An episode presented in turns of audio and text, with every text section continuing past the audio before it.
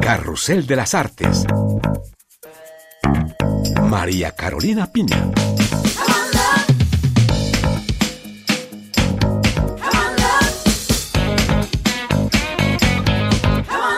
Les damos la bienvenida a este número especial de Carrusel de las Artes. Estamos en la Cinemateca de la ciudad de Toulouse en el marco de Cine Latino y tenemos el gran honor esta vez de recibir en nuestro programa al actor chileno Alfredo Castro, una figura central del teatro y del cine, no solamente de Chile, sino también de América Latina. Gracias Alfredo por estar con Muchas nosotros. Gracias, muy contento de estar acá. En este marco de epidemia mundial, en esta circunstancia especial, es casi un privilegio poder verlo de este lado del mundo y usted ha tenido aquí en Cine Latino un encuentro con el público. ¿Cómo ha sido ese reanudar con los amantes del cine y con los amantes del cine latinoamericano?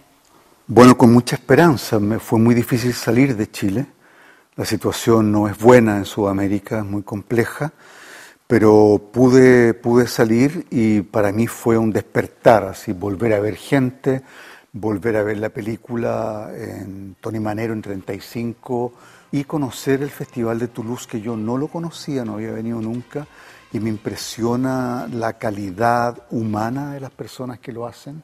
Los conocí a todos y a todas y no lo podía creer. Gente que pasó de la militancia política, del apoyo en contra de las dictaduras en Latinoamérica, el apoyo a los exiliados chilenos, en fin, un apoyo político humano, una solidaridad maravillosa, y pasaron con el tiempo a este campo del arte, de la creación, del cine.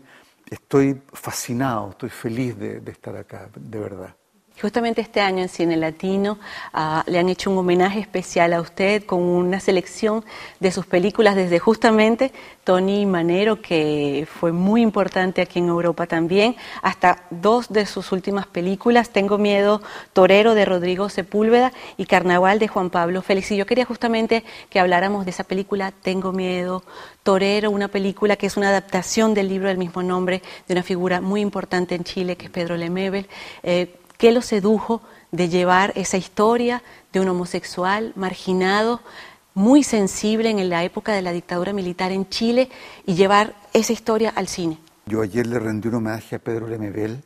Él fue un activista LGBTQ, muy importante en Chile, que luchó mucho por los derechos de la comunidad gay y la comunidad LGBTQ, eh, con acciones de arte, con un performista muy importante y que escribió esta novela que cuenta la historia de una pasión, un amor entre un travesti viejo, eh, muy pobre, muy degradado, eh, muy triste, con un muchacho joven, precioso, revolucionario, que va a, hacer un atentado contra el dictador Pinochet, el genocida Pinochet, y es una historia real eh, que tiene una cuota de ficción muy importante.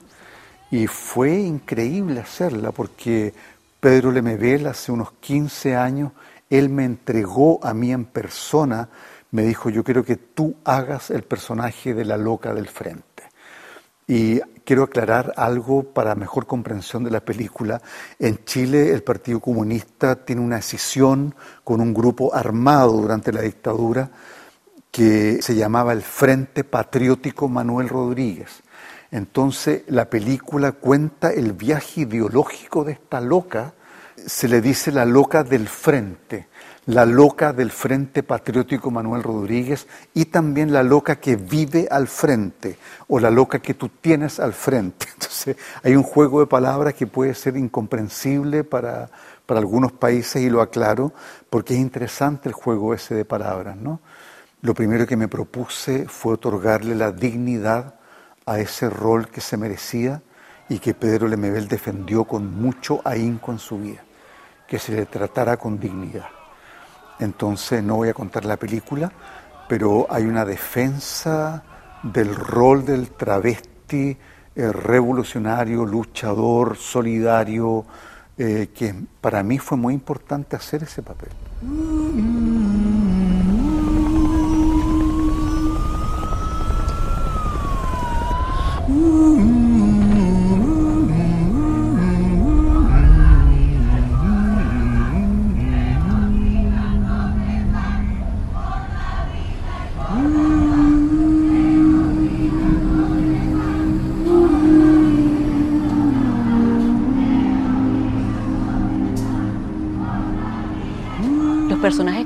Abordado en el cine tienen mucho de político, también abordan cuestiones sociales muy importantes. En esta película Tengo miedo torero quizás hay mucho de eso, mucho de la sociedad chilena de una época en especial. Para usted el cine y el teatro, porque usted es un hombre de teatro también, tiene que tener ese, ese tinte político. Debe tenerlo. Creo que si no, no tiene razón de ser.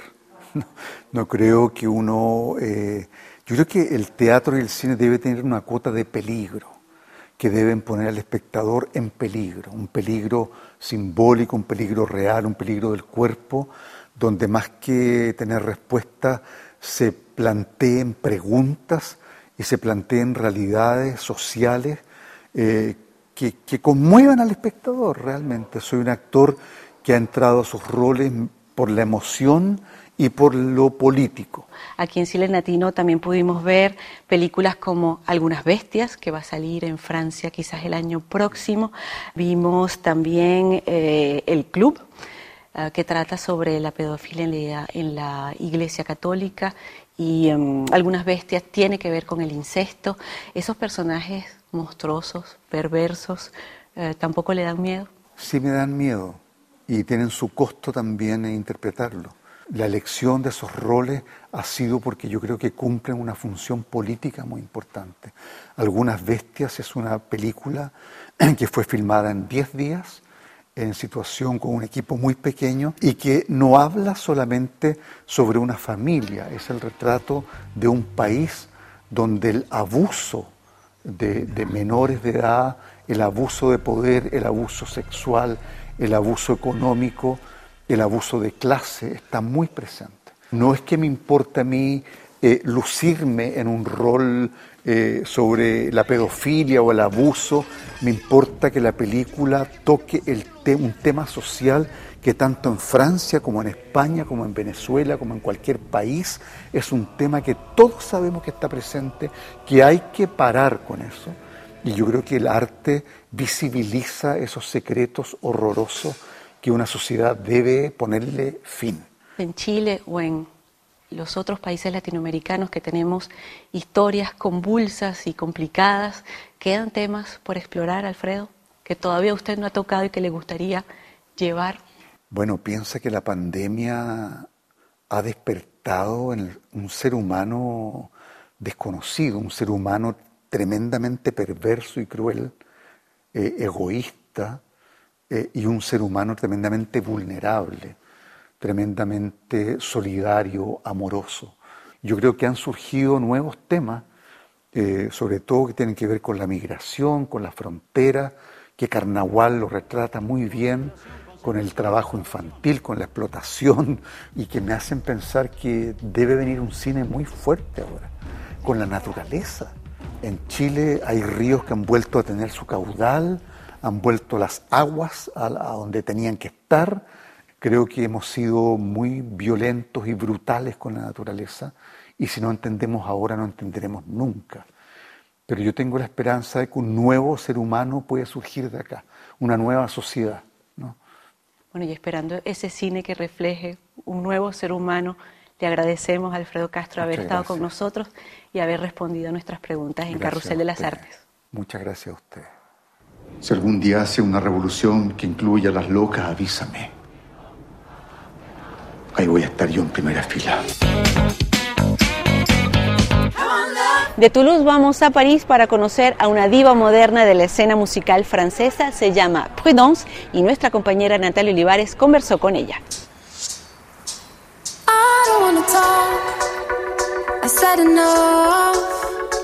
Estamos en el distrito 4 de París, cerquita de la Plaza de la Bastille, en el puerto El Arsenal, y nos vamos de paseo por el Sena con Olivia Merilati, la cantante de The Do, se lanza en una carrera solista y nos habla de su nuevo proyecto Prudence en el bateau français.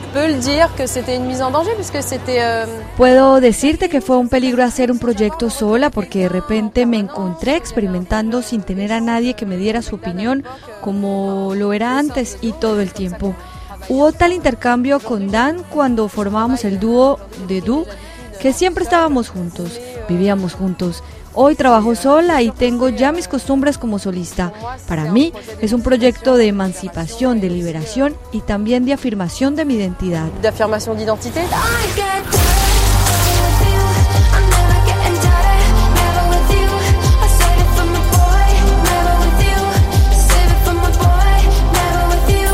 Tú vienes de una carrera de 10 años con un grupo que se llama Dodo. Ahora te emprendes sola, de manera independiente, en un gran proyecto que se llama Prudence. ¿Por qué ese nombre? Necesitaba un alter ego y un nombre para mi proyecto porque sentía que necesitaba salir de mi cotidianidad y tener a un otro. Prudence es un nombre que me inspira musicalmente, estéticamente y Prudence para mí también es muy multidimensional. Es al mismo tiempo un nombre, una palabra, una virtud y varias representaciones mitológicas también. Y es una canción de los Beatles. Fueron muchas cosas y al final es un poco recargado, pero ilustra muy bien mi universo. ¿Cómo decir? Inspirant.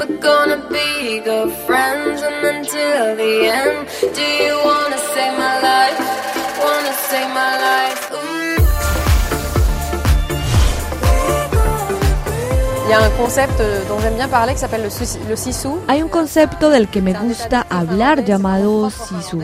Es un estado de ánimo finlandés. Es propio de los finlandeses. Es una especie de fuerza interior que al origen permiten atravesar los largos inviernos. Es algo que te ayuda a resistir en mucho tiempo. Y yo sentía que este álbum tomaba mucho tiempo en salir. Mientras tanto, tuve un hijo y después hubo la pandemia había muchas cosas que retrasaban, obstáculos que teníamos que superar al tiempo que teníamos que seguir creyendo en el proyecto, seguir adelante con la misma fe. Por eso creo en el SISU, que me aportó bastante en ese momento. Y sí, es verdad, mis orígenes finlandeses me dieron la fuerza y me acompañaron en todo esto. Muchísimas gracias, Olivia Prudence, por habernos recibido en este barco francés, el bateau français. Estamos pasando por los monumentos uh, parisinos, Notre Dame, l'île Saint-Louis, una balada para reconectar a nuestra manera con la naturaleza. Muchísimas gracias, Olivia. Gracias. Gracias Natalia Olivares y con esto ponemos punto final a este programa especial que les presentamos desde la ciudad de Toulouse. Muchísimas gracias por su sintonía y hasta la próxima. Au revoir. into your eyes. I can tell when.